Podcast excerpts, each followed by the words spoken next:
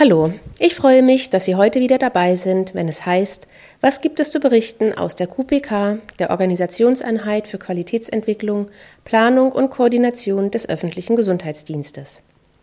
Mit diesem Format wollen wir Sie, liebe Bürgerinnen und Bürger und auch interessierte Fachkräfte der Verwaltung über bestimmte gesundheitsförderliche Projekte und Angebote in unserem Bezirk und darüber hinaus auch über verschiedene Arbeitsbereiche des öffentlichen Gesundheitsdienstes informieren.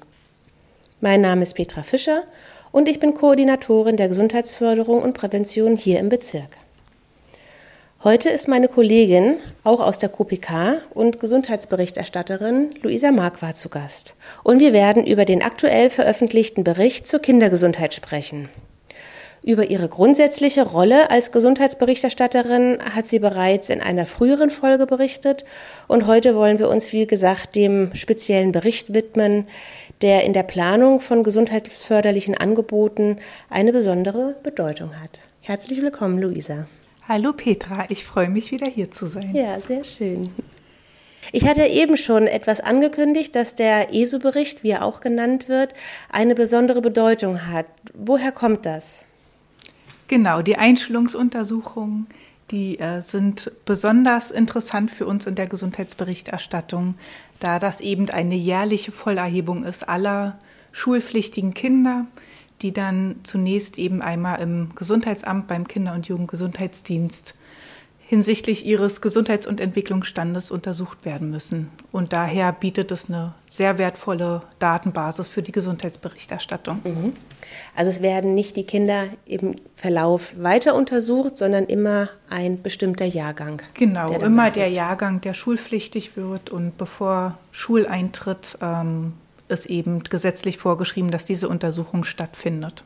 Mhm. Und auf welchen Jahrgang bezieht sich der Bericht?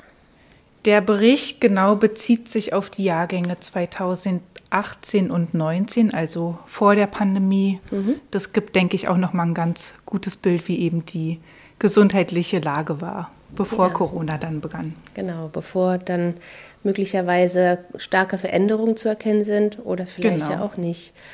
Ähm, was wird denn überhaupt erhoben? Genau, der Kinder- und Jugendgesundheitsdienst im Gesundheitsamt, der lädt eben äh, die Eltern plus Kind ein und es gibt zum einen einen Elternfragebogen, den die Eltern ausfüllen zur Sozialanamnese. Da werden Angaben zur Familie gemacht. Und dann umfasst die ganze Untersuchung eben neben einer körperlichen Untersuchung auch äh, verschiedene Testverfahren zur motorischen, kognitiven und sprachlichen Entwicklung, die damit geprüft werden. Mhm. Und sind das standardisierte Tests oder ist das ein bisschen variabel? Nee, tatsächlich sind die äh, berlinweit standardisiert, damit das auch berlinweit dann ähm, einheitlich und vergleichbar ist. Und da gibt es gewisse Vorgaben, zum Beispiel ein Test zur Feinmotorik, da geht es dann um Gestaltrekonstruktion, da müssen die Kinder dann ein vorgezeigtes Bild bestmöglich abmalen und das wird dann entsprechend äh, festgelegter Standards bewertet. Mhm. Und du sagtest, die ähm, Tests werden durchgeführt von den Kinderärzten, also vom Kinder- und Jugendgesundheitsdienst. Genau, die äh, Untersuchung wird eben durch die Kinderärztinnen und Ärzte des Gesundheitsamtes durchgeführt. Also die Eltern kommen in die Räumlichkeiten des Gesundheitsamtes und dort findet dann eben beispielsweise auch ein Hörtest statt, ein Sehtest. Ich durfte einmal dabei sein und konnte das ähm, recht eindrücklich eben miterleben, was mhm. da so alles passiert. Und dann, ähm, genau, werden wird auch im Gespräch mit den Eltern halt gegangen und werden die verschiedenen Testverfahren zur Sprache und da zur Motorik auch durchgeführt durch die Ärztinnen und Ärzte. Mhm. Und weil du es jetzt gerade angesprochen hast, die Tests sind aber auf Deutsch oder werden da auch andere Sprachen, stehen die zur Verfügung? Die Tests sind tatsächlich alle auf Deutsch, was gerade für die sprachlichen Tests dann eine Rolle spielt, weil mhm. die werden äh, tatsächlich auch nur für Kinder angewendet, die entsprechend ein Mindestmaß an deutschen Sprachkenntnissen aufzeigen. Mhm. Genau. Okay, also es besteht auch sehr viel in der Einschätzung der Ärztinnen und Ärzte selbst. Genau. Mhm. Und diejenigen, die auch gar nicht über ausreichende Sprachkenntnisse verfügen, die fallen dann da sowieso raus auch. Genau, die werden äh, die fallen jetzt nicht direkt raus, die fallen aus diesen einzelnen Tests raus, aber die werden trotzdem mit ähm, im ESO-Bericht zum Beispiel ausgewiesen. als ja. Kinder mit Sprachdefiziten beispielsweise. Mhm. Dann kommen wir mal zu dem Bericht. Wie ist der denn aufgebaut? Also wie gehst du da vor? Genau, also der Bericht ist eine Fortschreibung zu früheren Berichten und fasst äh, eigentlich immer drei Jahrgänge zusammen. Dieses Mal fasst er die zwei Jahrgänge eben vor Corona zusammen, um nochmal ein abschließendes Bild der vorpandemischen Lage eben zu bieten.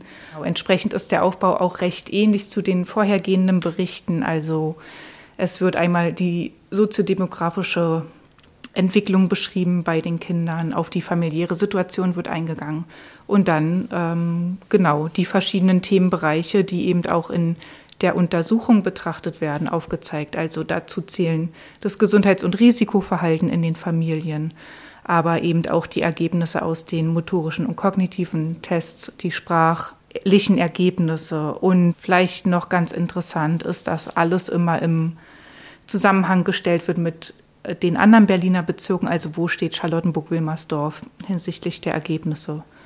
Und es wird nochmal unter, auf unterbezirklicher Ebene geschaut. Also gibt es regionale Unterschiede. Mhm. Und welche Ergebnisse, du bist jetzt eben schon auf einige eingegangen, welche Ergebnisse werden so grundsätzlich aufgeführt und kommuniziert? Genau, also vielleicht erstmal zu den soziodemografischen Ergebnissen. Das ist ganz interessant. In Charlottenburg-Wilmersdorf hat tatsächlich die Mehrzahl der Kinder einen Migrationshintergrund, nämlich 60 Prozent. Also wir haben hier sehr vielfältige Herkunftsländer bei den Kindern und in den Familien. Genau, tatsächlich haben wir viele Familiensprachen, die zu Hause gesprochen werden, also eine hohe Mehrsprachigkeit. In nur 40 Prozent der Familien wird nur Deutsch gesprochen, mhm. in 60 Prozent wird neben Deutsch eine andere Sprache gesprochen oder nur andere Sprachen beispielsweise. Mhm. Das sind recht interessante Ergebnisse. Und genau, 16 Prozent der Kinder sind im Ausland geboren. Also alles so eine ähm, Detailergebnisse lassen sich dann eben ganz gut in dem Bericht wiederfinden.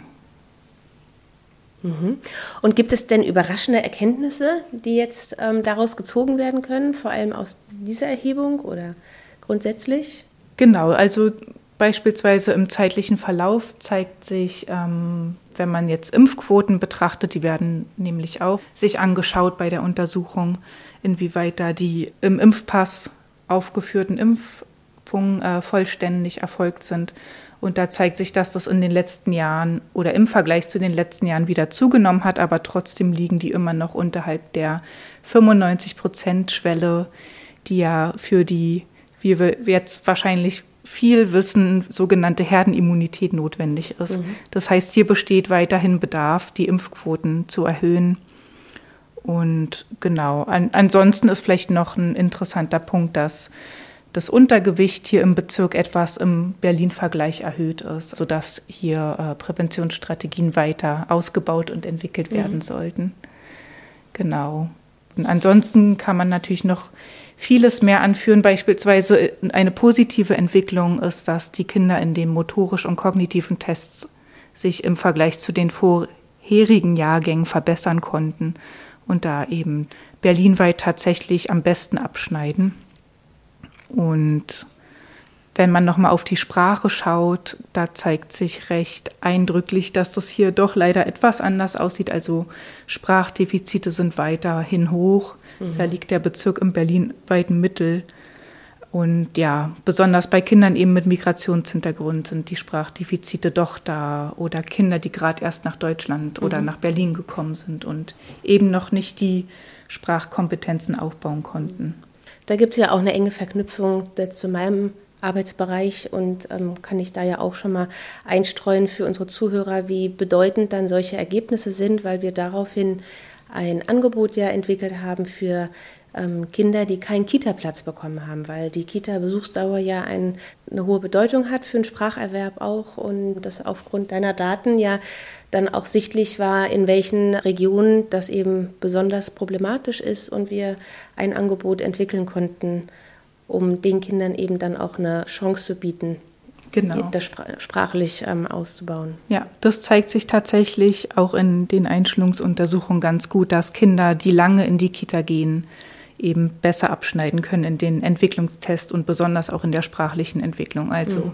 hier hat ein langer Kita-Besuch ganz klar Präventionspotenzial. Und da weiß man aber auch grundsätzlich, wie schwierig es ist, einen Kita-Platz auch zu bekommen, gerade wenn man dann erst zugezogen ist. Genau. Ja, sehr schön. Ähm, wie werden denn so grundsätzlich deine Ergebnisse verbreitet? Also du veröffentlichst den Bericht, ähm, genau wir aus der QPK profitieren ja auch davon oder können ja auch direkt anfragen, wenn wir zu bestimmten ähm, Handlungsfeldern Übersicht haben möchten. Aber wie ist es außerhalb der QPK oder auch außerhalb der Abteilung? Wie kommt man an die Ergebnisse? Genau, zum einen wird der Bericht äh, auch online veröffentlicht, ist da auf unseren Seiten abrufbar auf den Seiten der QPK.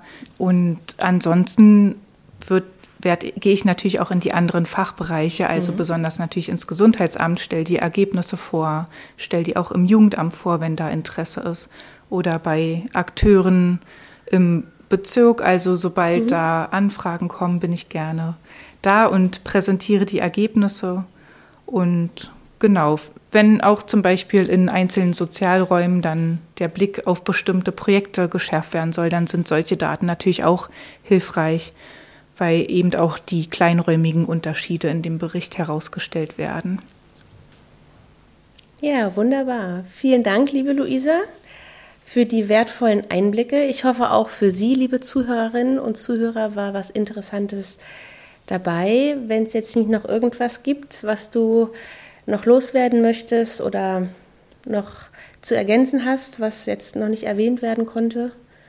Ich, ich denke, es, es macht auf jeden Fall Sinn, sich den Bericht einmal anzuschauen, durchzublättern. Es gibt auch ein Kapitel mit den Ergebnissen im Überblick und mhm. auch schöne Übersichtstabellen, denke ich, die recht gut äh, nachvollziehbar sind, wo dann die zeitliche Entwicklung im Vergleich zu Berlin auch präsentiert wird und eben die, die Unterschiede auf kleinräumiger Ebene.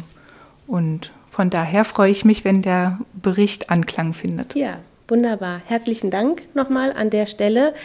Wir wünschen Ihnen, liebe Zuhörerinnen und Zuhörer, alles Gute und freuen uns, wenn Sie beim nächsten Mal wieder dabei sind, wenn es heißt, was gibt es Neues zu berichten aus der QPK, der Organisationseinheit für Qualitätsentwicklung, Planung und Koordination des öffentlichen Gesundheitsdienstes.